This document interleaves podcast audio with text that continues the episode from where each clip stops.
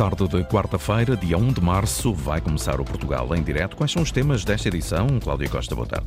Ora viva, muito boa tarde. 15 anos depois do lançamento da primeira pedra, o Ministro da Saúde acredita que o concurso para a construção do Hospital Central do Algarve é lançado este ano e a obra possa estar no terreno no próximo. Apesar do problema do mercado habitacional no interior do país não ser comparável ao do litoral, ainda assim as autarquias estão atentas à situação. Só no eixo urbano Covilhã, Fundão, Castelo Branco, estima-se que até ao final da década sejam necessárias cerca de 3.200 habitações. Na parceria mensal Antena 1 Suplemento Agrovida do Semanário Vida Económica, hoje abordamos os desafios da agricultura nas próximas décadas com Arlindo Cunha, ex-ministro, professor universitário, vitivinicultor, presidente da Comissão Vitivinícola Regional do Dão. A renovação de gerações e empresarial na agricultura e o Plano Estratégico da Política Agrícola Comum 2023-2027 vão estar no centro do debate. Nesta edição, vamos ainda conhecer o Zalmo, um projeto que junta dois cantores líricos e o pianista Júlio Rezende, um projeto de alma portuguesa que nasceu nos Estados Unidos, que interpreta o fado e o cancioneiro português misturados com a improvisação do jazz. É o Portugal em direto, emissão na Antena 1 RDP Internacional, Antena 1 Madeira e Antena 1 Açores. A edição é da jornalista Cláudia Costa. Ministro da Saúde acredita que ainda este ano vai ser lançado o concurso para a construção do Hospital Central do Algarve. Se tudo correr bem, as obras podem já ser visíveis no próximo ano.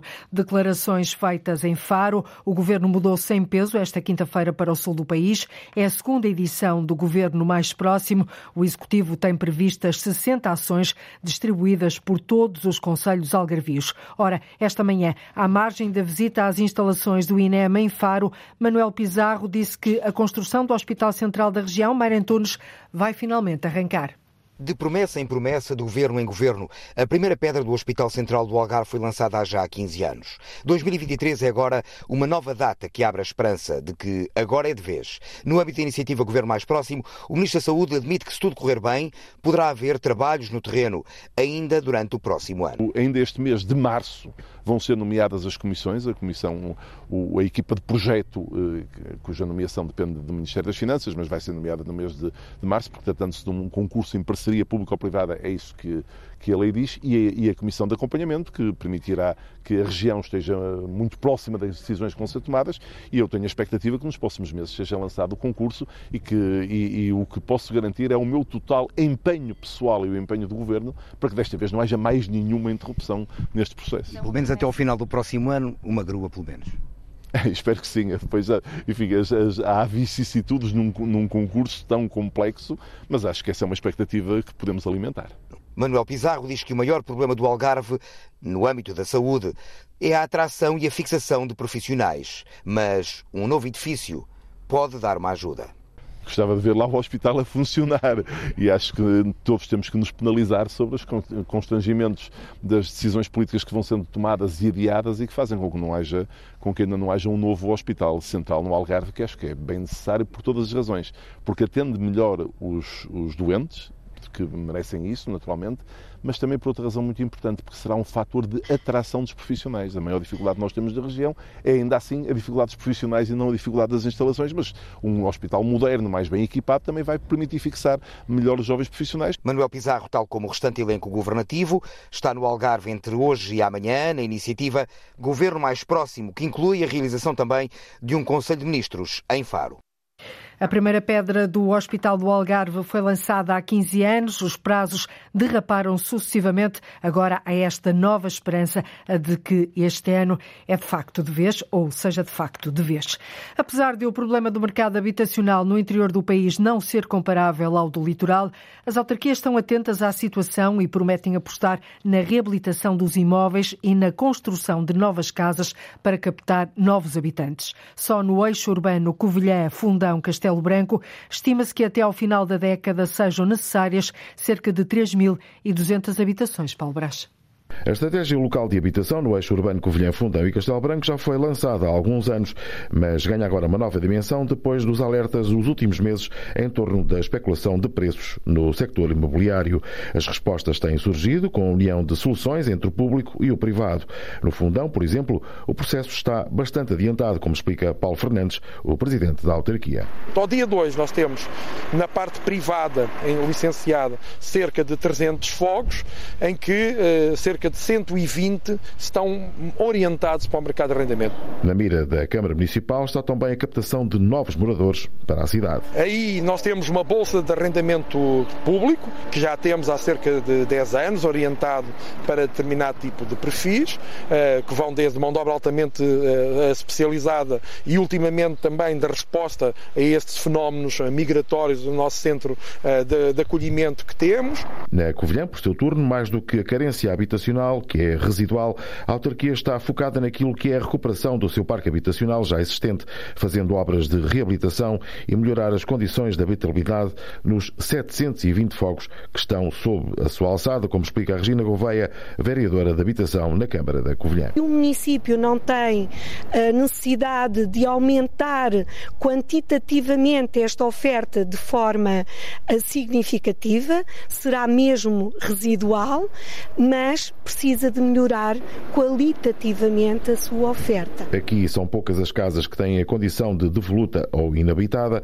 O investimento privado tem complementado a oferta e a recuperação habitacional no centro histórico tem sido um bom exemplo dessa estratégia, à qual se junta também o arrendamento a custos controlados. E por isso mesmo também candidatamos, estamos a aguardar a assinatura do protocolo para a construção de novos uh, edifícios uh, para arrendamento acessível. Castelo Branco também já tem concluído a sua estratégia local de habitação, com destaque para a reabilitação de casas devolutas na zona histórica. Serão cerca de uma centena, como explica Leopoldo Santos, o autarca de Castelo Branco. Estes são procedimentos lentos. Primeiro temos que fazer projetos, depois temos que lançar a obra e depois temos que a concretizar.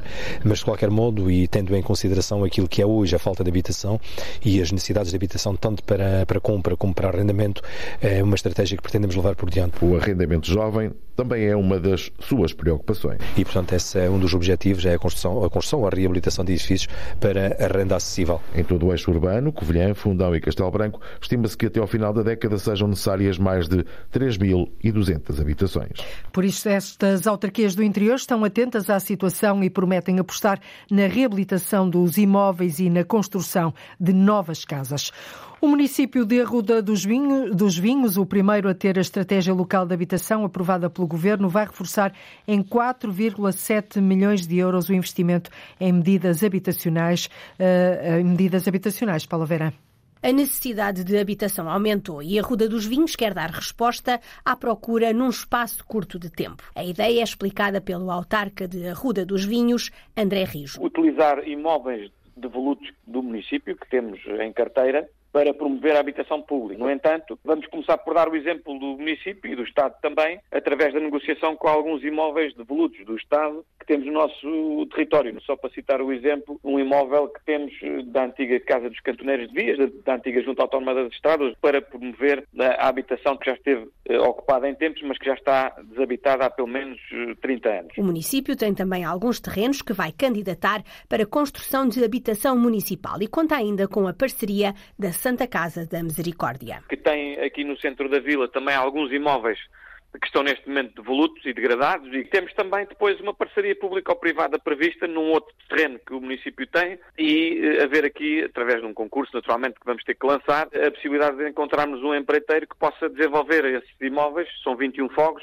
em que comercialize uma parte deles, entre 16 e 17, e o remanescente ficará para reforço da habitação neste caso, vocacionada para os jovens, os casais mais jovens, que é esse o nosso objetivo constante da, da estratégia que foi aprovada. O autarca André Rijo diz que esta estratégia local de habitação vai triplicar a oferta em Arruda dos Vinhos. Eu diria que nós estamos a apontar esta estratégia em termos de aumento da oferta de habitação em cerca de mais de 40 imóveis e o custo que nós estimamos é cerca de 4 milhões de euros. Portanto, dá uma média de 100 mil euros por fogo de habitação que estamos a propor. Sei que é ambicioso, mas vamos tentar aproveitar ao máximo os fundos PRR para, no fundo, conseguirmos aumentar esta oferta de habitação. Aproveitar o que já existe, recorrer a parcerias, abrir concursos público-privados, são tudo ferramentas que estão a ser utilizadas pelo município de Arruda dos Vinhos para dar resposta aos problemas de habitação.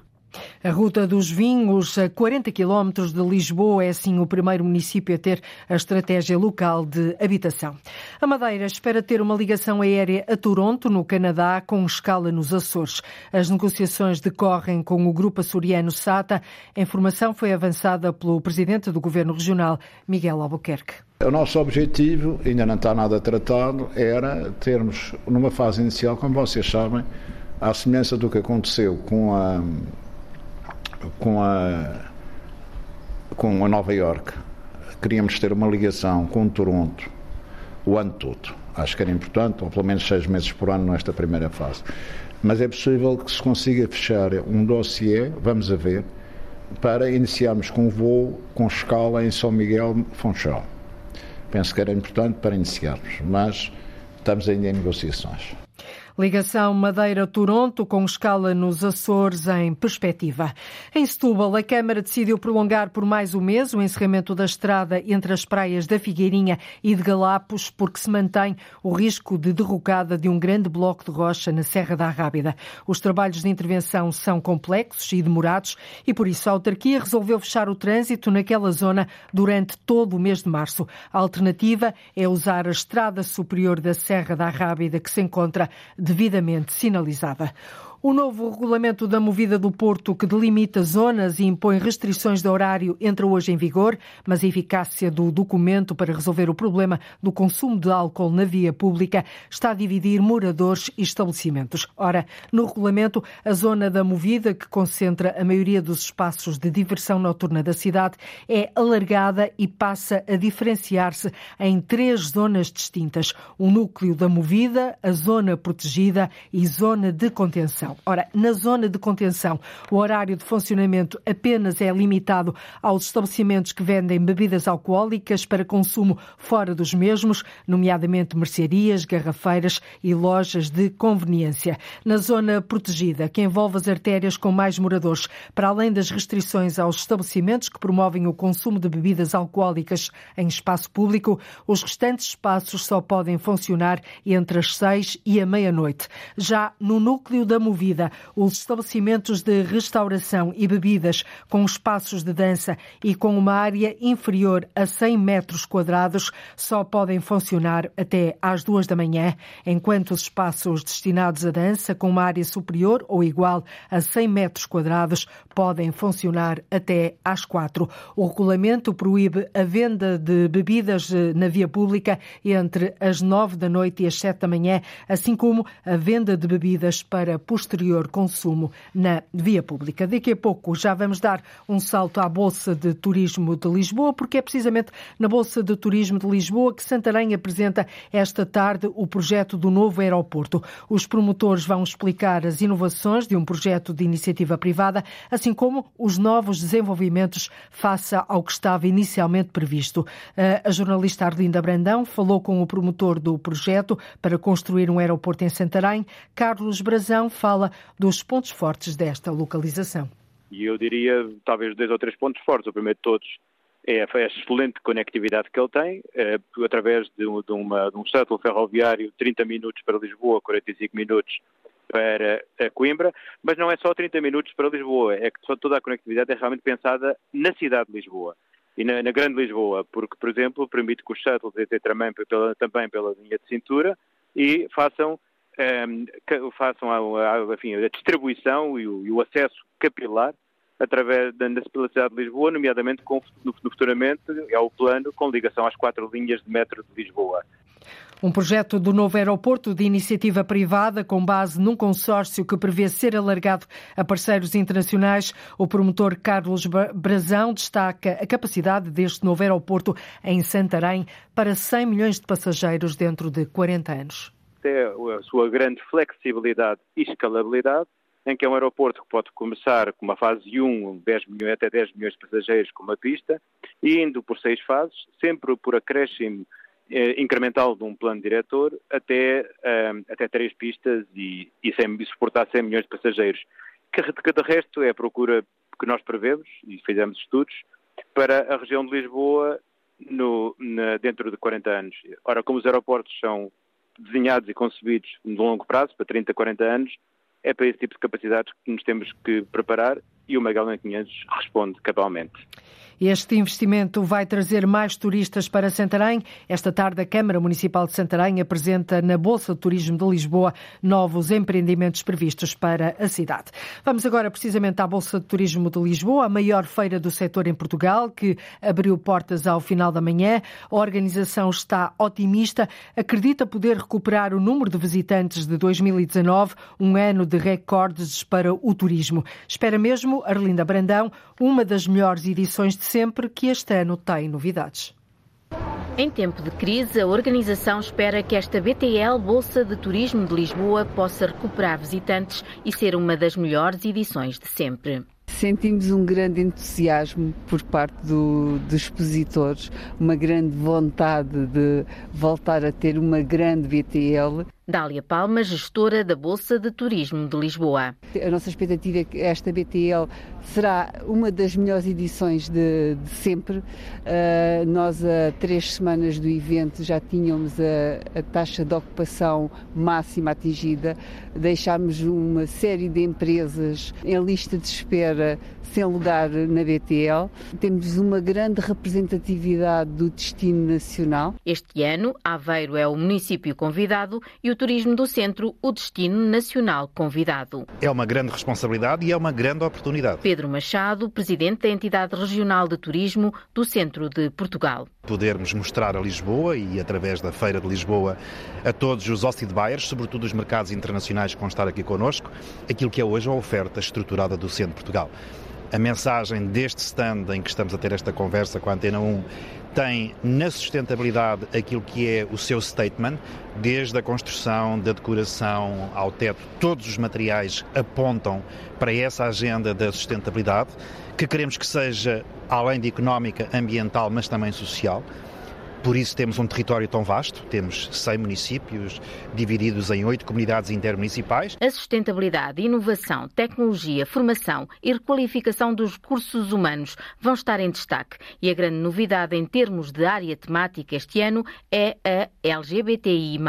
A oferta no mercado dirigida a este segmento. Este ano nós decidimos avançar com esta, lançar esta nova área e foi uma feliz coincidência porque foi o ano em que Portugal ganhou a candidatura do Europride de 2025. Vamos receber esse grande evento em Portugal. Esse evento vai ser apresentado aqui na BTL. A BTL deste ano vai decorrer entre hoje e domingo na Feira Internacional de Lisboa. E a organização está otimista, acredita mesmo poder recuperar o número de visitantes de 2019, um ano de recordes absolutos para o turismo. Os municípios de Elvas, Almeida, Marvão e Valença apresentam precisamente hoje na Bolsa de Turismo de Lisboa a Rota das Fortalezas abaluartadas, assim é que é, abaluartadas da Raia. Este roteiro integra as fortalezas defensivas de Marvão, Valença, Almeida e a cidade quartel de Elvas, que já detém o selo da Unesco desde 2012. A ideia, diz o autarca de Valença, José Manuel Carpinteira, é criar um produto de turismo cultural ligado ao património militar reconhece o potencial e o grande interesse desta candidatura, não é? Nomeadamente na valorização do território transfronteiriço, eh, eh, e que tem, obviamente, evidentes vantagens para a salvaguarda e valorização de todo o património cultural que está associado, portanto, os quatro ministérios que pretendem é promover e valorizar o património militar, portanto, desde o século XVII, enfim, até ao século XVIII, ou melhor, do século XVII e XVIII, eh, sustentado, portanto, nestes sistemas defensivos, que são da linha da fronteira, que serão as praças fortes Almeida, a eh, Fortaleza de Marvão, a Fortaleza de Valença e também, obviamente, a cidade de Quartel delas, que já, que já, que já tem o selo da Unesco. Não é? A apresentação do roteiro turístico das fortalezas abaluartadas da Raia na Bolsa de Turismo de Lisboa está associada a uma candidatura a património material da Unesco, que de resto já foi apresentada em dezembro do ano passado pelas quatro autarquias. O Portugal em Direto esteve lá. O processo já se encontra em análise na Comissão Nacional da Unesco, que já reconheceu de resto o grande interesse desta candidatura e a importância de valorizar os, terri os territórios transfronteiriços. Há um claro desinvestimento no polo de investigação da Universidade dos Açores, na Ilha do Faial. Quem faz a denúncia é um dos investigadores. Telmo Morato, do Instituto Oquianos, diz que está em causa a sobrevivência da Universidade no Faial e culpa a instituição de ensino superior, mas também o governo Ricardo Freitas. Faz agora três décadas que entraram para os quadros da Universidade dos Açores, no Polo da Horta, os últimos investigadores marinhos. Isso põe em causa a sobrevivência da própria Universidade no Faial.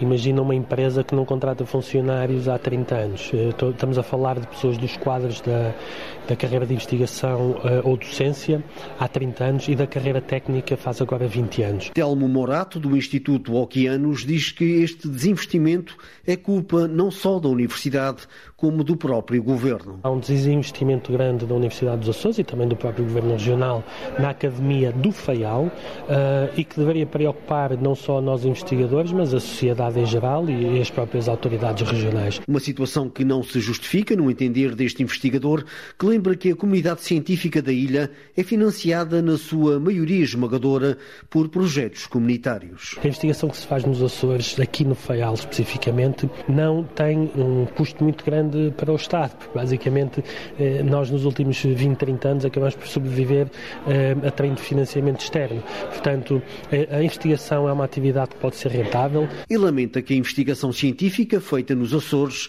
seja mais reconhecida lá fora do que cá dentro. O trabalho que nós fazemos é um trabalho que é muito reconhecido lá fora, menos cá dentro, tem um, um impacto significativo na economia regional e na economia local, atraímos muito financiamento, atraímos muitas famílias. Um desabafo feito na horta que Telmo Morato espera que não caia em saco roto. E confrontado com estas críticas, o secretário regional do Mar e das Pescas afirma que o governo açoriano tem investido todos os anos na manutenção dos três polos da Universidade dos Açores, no Faial, na Terceira e São Miguel. Miguel São João garante também que os investimentos previstos na área de investigação marinha no Faial comprovam que o Governo Regional não é o responsável por esse desinvestimento.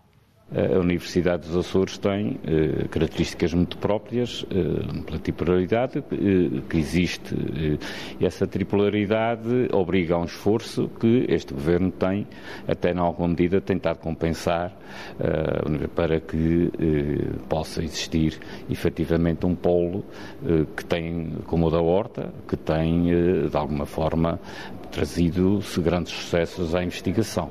Portanto, a nossa parte é incentivar uh, a fixação na horta uh, de, cientistas dedicados ao mar, porque, uh, portanto, o investimento que aqui tem sido feito, nomeadamente com o polo universitário, noutra, noutra dimensão, com a escola e aquilo que se pretende o Tecnopolo, significa um investimento ou pelo menos perspectivas de investimento nesta área no Faial. A reação do secretário regional do Mar dos Açores à denúncia feita por investigadores de desinvestimento na investigação no polo da Horta da Universidade Açoriana.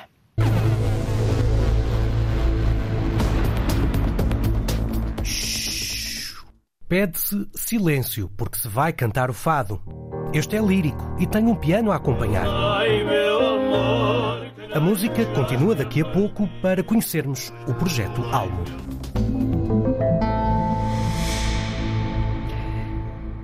Uma da tarde, 38 minutos em Portugal continental e na Madeira, menos uma hora nos Açores. Este é o Portugal em direto. A agricultura continua na ordem do dia. No último Congresso do Milho, em Santarém, há pouco mais de uma semana, seis antigos ministros da Agricultura aceitaram o repto da Associação Nacional dos Produtores de Milho e Sorgo para debater os desafios da agricultura nas próximas décadas. Um dos convidados foi Arlindo Cunha, ministro que tutelou a pasta da Agricultura de 1990 a 94 na era Cavaco Silva. Hoje, além de professor universitário, vitivinicultor e engarrafador, é também o presidente da Comissão Vitivinícola Regional do Dão. Ora, na habitual parceria mensal do Portugal em Direto com o suplemento Agrovida, do Semanário Vida Económica, que sai para as bancas na próxima sexta-feira, uh, antecipamos uh, este tema e por isso é nosso convidado, meu e da jornalista Teresa Silveira, é nosso convidado precisamente Arlindo Cunha. Muito boa tarde, Sr. Professor. Creio que deixou há bocadinho a enxada para se juntar a nós. Muito obrigada por estar connosco. Nós vamos focar a nossa conversa em dois temas principais: a renovação geracional barra empresarial na agricultura, que é uma das grandes prioridades de Portugal, e o Plano Estratégico da Política Agrícola Comum, o PEPAC. Comecemos então por este último. Hoje abrem as candidaturas ao pagamento único para os agricultores. A Ministra da Agricultura apresenta publicamente no Algarve, onde o Governo se mudou de armas e bagagens hoje, ela vai apresentar o PEPAC, o Plano Estratégico da Política Agrícola Comum 2023-2027. Ontem, terça-feira, visitou com as confederações de agricultores o IFAP, que é a entidade pagadora dos fundos europeus, e na passada segunda-feira foram publicados em Diário da República os principais regulamentos. Ora, o Plano Estratégico da Política Agrícola Comum está mesmo pronto a entrar em vigor, como diz Maria do Céu Antunes, no seu entender? Acredita que sim? Boa tarde, antes de mais. Eh, eh, bom, eh, esperemos que sim, porque o Governo, por causa da pandemia, tomou como opção alargar o período transitório do anterior eh, Programa de Desenvolvimento Rural, do anterior Quadro Financeiro Agrícola, e, portanto, agora vamos ter um novo que funciona a partir deste ano, eh, pelos próximos eh, cinco anos. Bom, eh, ainda não estão preparadas todas as portarias de aplicação eh, das diferentes medidas do PEPAC, que é o Programa certo, Estratégico. Foram, foram, publicadas 16, professor, eh, na passada segunda-feira, segunda-feira exatamente, mas ainda e, faltam algumas. Mas este é um arranque que se impunha, várias organizações de agricultores criticavam o facto de não haver nada publicado até ao momento. É um, é um bom arranque, no seu entender? Sim, eu, eu penso que estamos no início do ano, não há que dramatizar. Agora, o que é importante é que a partir do momento em que eh, eh, as questões legais, os diplomas legais regulamentares estão preparados, eh, não há que perder tempo. Eh, há uma questão nesta matéria que para mim parece fundamental. E então qual é? E, eu, e que eu não vi que, não, não, vi que o Ministério ou a Sra. Ministra tomasse essa opção, que é os agricultores deviam saber daqui até ao fim do quadro financeiro da, da, da PAC, até 2026, deviam saber eh, eh, quando é que podiam apresentar candidaturas aos diferentes programas de apoio ao investimento. Portanto, nós temos muitas diferentes medidas, portanto... Essa é uma matéria muito sensível para si, não é? Uhum. No Congresso do, do, do, Milho, em Santarém, focou justamente esse tema, da, é muito crítico, por exemplo, da transferência de verbas do segundo pilar para o primeiro. Também, vou dar um exemplo em relação ao que estava a dizer. Por exemplo, pensamos num programa como o VITIS, que é um programa de apoio à eh, reestruturação das vinhas, eh, que é pago, aliás, integralmente pela, pela Comissão Europeia no, no âmbito da, do OCM do vinho. Depois temos, para as licenças novas, temos um programa diferente no âmbito do PEPAC. os apoios deviam ser rigorosamente iguais, não sei se vão ser, mas deviam ser. Agora, qual é a questão? Um agricultor eh, tem várias vinhas, tem, não, não as pode reestruturar todas no mesmo ano, eh, e portanto tem que ter um plano a prazo para fazer as reestruturações. Ora, ele nunca sabe quando é que vão sair concursos para, quando é que abrem concursos para restaurar as vinhas. E mais, os viveiristas que têm que fazer material vegetativo, sobretudo videiras enxertadas, também não sabem, e se soubessem, então podiam fazer um planeamento eh, da produção de plantas, de forma a não haver estrangulamentos, escassez, inflação de preços, como acontece no início dos, dos programas comunitários, do, do, PDR, por exemplo, etc. Ou seja, há aqui um trabalho de pro, pro, para além das... não é? Exatamente. Para além das questões de simplificação e de reduzir a burocracia, que ainda é muita, que ainda é muita, mas é mesmo muita. Eu estou a dizer, sei do que é que estou a falar. Aliás, o Exato, único programa o único programa que funciona bem porque está simplificado, é precisamente o VITIS. Mas a Sra. Ministra da Agricultura não. já prometeu que o atual plano estratégico da PAC vai ser igualmente simplificado e apontou exatamente vamos, o VITIS como vamos, exemplo. Vamos aguardar para ver, mas deixe-me responder à sua pergunta. Em relação à questão da transferência de verbas do segundo pilar para o primeiro, eh, para os ouvintes que nos estão a acompanhar, o Exato. primeiro pilar é, é, essencialmente onde estão os, os pagamentos diretos aos agricultores. Aos agricultores no fundo, os subsídios para, digamos, para, para, para, para o apoio ao rendimento, eh, e no primeiro, que é onde está a parte do dinheiro, passam de 5 mil, 5 mil milhões de euros, que são quase 6 mil milhões até 2026, uhum. e depois no segundo pilar estão as medidas que têm a ver com os apoios ao investimento e à modernização da agricultura, incluindo os jovens agricultores. Exatamente, bem, já lá vamos nós, aos jovens agricultores. Vamos, vamos, já lá, mas entretanto, está a ver, nós estamos numa, numa altura mesmo de mudança de paradigma tecnológico na agricultura. A era, digamos, da mecanização vai continuar, mas tem que ser uma mecanização muito mais inteligente. A era da utilização de fatores de produção, fertilizantes químicos, etc., combustíveis, vai continuar, mas tem que ser muito mais racional e temos que começar a ter alternativas.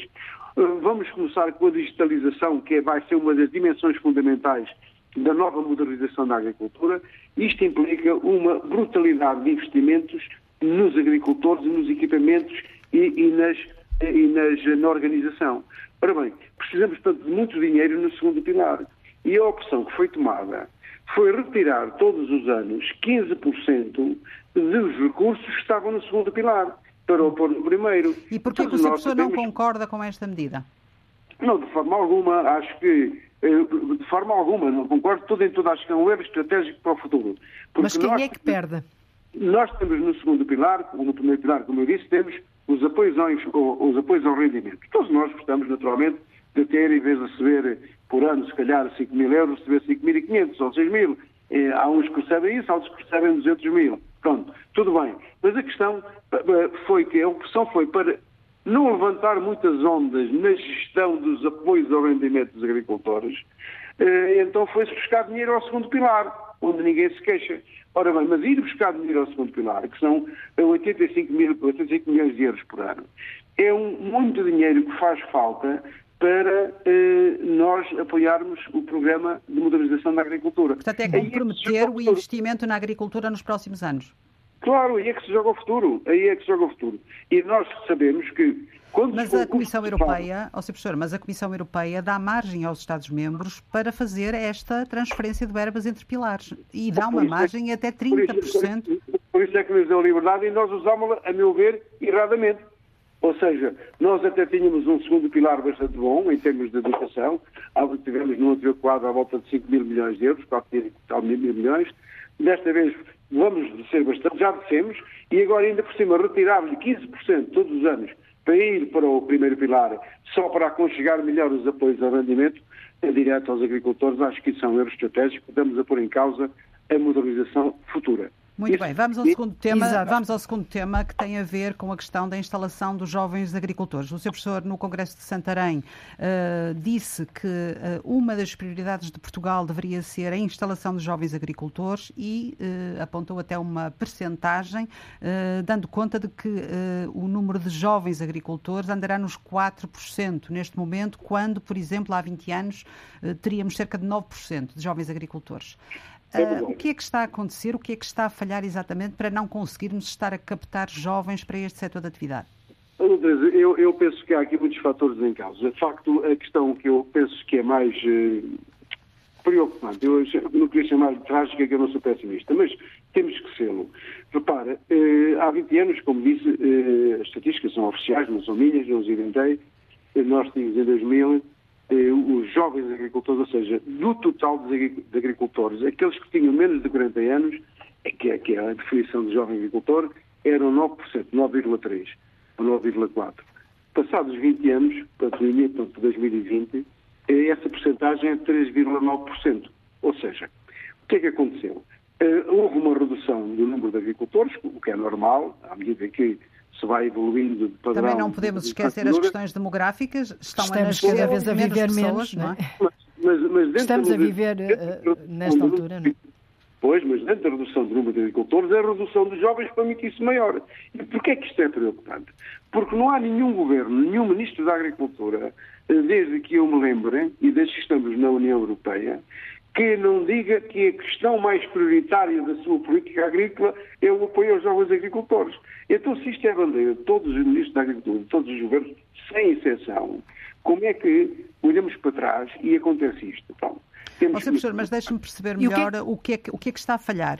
Uh, falta eu, falta eu, eu, uh, mais dinheiro para os jovens agricultores, uh, mais dinheiro durante mais tempo, mais acompanhamento técnico. O que é que está a falhar exatamente? Olha, doutora Teresa, é essencialmente uma questão de mortalidade dos projetos que são aprovados. Portanto, essencialmente, o, a primeira instalação dos jovens agricultores, que é o primeiro projeto, que até tem um apoio muito confortável, mas o que se passa é que o jovem agricultor. Há aqui duas questões que eu gostava de explicar. Muito rapidamente, temos menos de três minutos. Primeiro, primeiro o jovem agricultor é, é, despachado com um subsídio, que até é bastante confortável, é, pode chegar, juntando o prémio à primeira instalação, com, com os apoios ao investimento, pode chegar a perto de 75%, por aí assim, depende dos casos.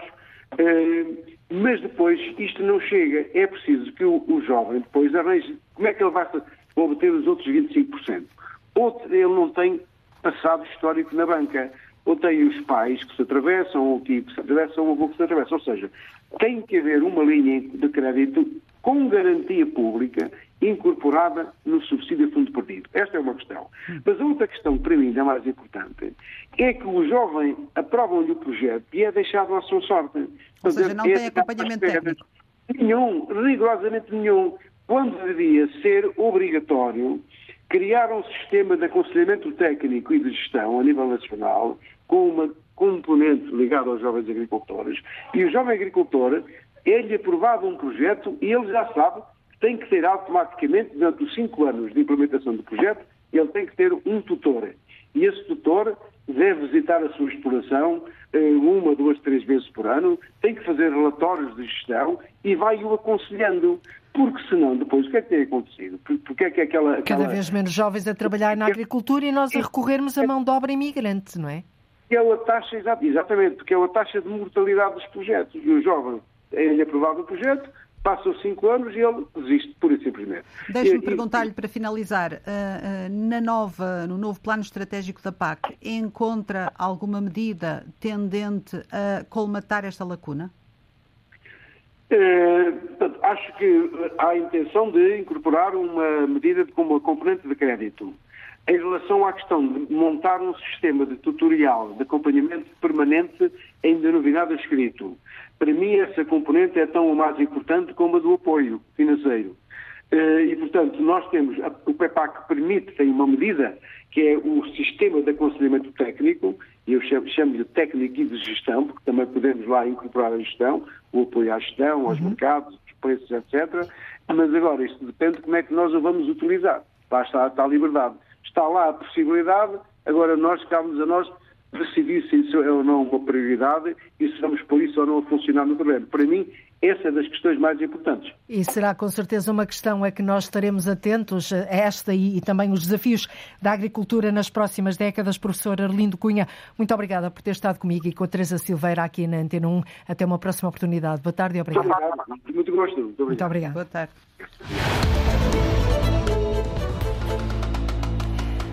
Chamam-se Almo, são dois cantores líricos que têm a companhia do pianista Júlio Rezende. Um projeto de alma portuguesa que nasceu nos Estados Unidos da América e que interpreta o fado e o cancioneiro português misturados com a improvisação do jazz. O primeiro single do álbum, que tem o mesmo nome do grupo, foi lançado no final do ano passado, dá pelo nome de Barco Negro, Afonso de Souza. A minha família é de Vila Real, eu não sou de Vila Real na verdade. Uh, o Tiago é de Vila Real, eu sou, eu sou do Porto, uh, mas nós estudamos juntos, nós, ou seja, tanto eu como o Tiago estudamos em Aveiro, fizemos a nossa licenciatura em canto lírico, na verdade, em Aveiro. Paulo Lapa. Eu vivi nos Estados Unidos, o Tiago também cantava lá muitas vezes, e foi exatamente nos Estados Unidos que isto começou, ou seja, este projeto é um bocadinho diferente, talvez, de tantos outros artísticos que eu normalmente penso que é esse um bocadinho o caminho, em que, em que o artista uh, pensa aquilo que quer partilhar com o público e depois vamos perceber se o público gosta ou não. Aqui foi um bocadinho ao contrário. Paulo Lapa é tenor. Uma das, das diretoras de uma companhia de ópera, nós cantávamos regularmente em Savana e também em Nova York, era grega e tinha um fascínio muito grande por, por fado. E, uma vez pedimos mesmo no final de um, de um dos concertos, para naquele, naqueles, naqueles jantares, assim, às muitas vezes com, com os sponsors, etc., para ver se nós poderíamos cantar um fado. Tiago Matos é barítono. Foi nessa altura que nós, um bocadinho sem saber ler nem escrever, eh, nos dissemos, pá, pronto, vamos fazer o Barco Negro. Tanto eu como o Paulo adorávamos esse fado e pronto, lançámos-nos com uma guitarra e com um carrone. E que na verdade, atenção, nós nunca tínhamos cantado fado na vida, até achamos aquilo quase uma heresia.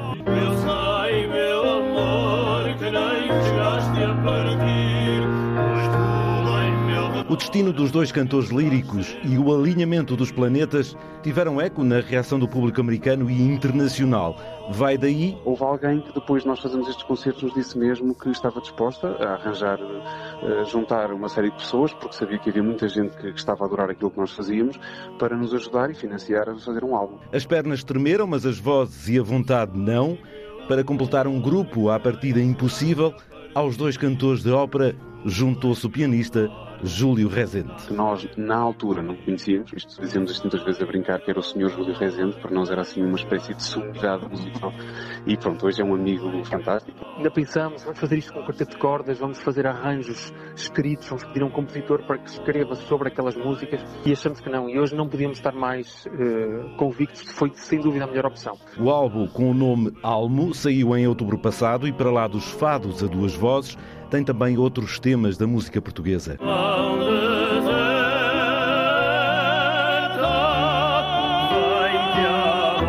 Almo, que deriva do latim almus, um adjetivo que poeticamente qualifica o que cuida, aquele que cria, dá também o nome a esta viagem que os três estão a fazer num caminho de liberdade criativa para redescobrir a alma do fado e do cancioneiro português. Um projeto claramente de alma portuguesa que ecoou aqui no estúdio do Portugal em Direto, nasceu nos Estados Unidos, interpreta o fado e o cancioneiro português misturados com a improvisação do jazz. Coimbra vai ter a partir de setembro o primeiro centro Tumo do país. É também o primeiro da Península Ibérica. O projeto que nasceu na Arménia pretende dar formação gratuita a jovens entre os 12 e os 18 anos nas áreas das tecnologias digitais e criativas. O Tuma Coimbra Coimbra prevê acolher 1.500 jovens. Horácio Antunes.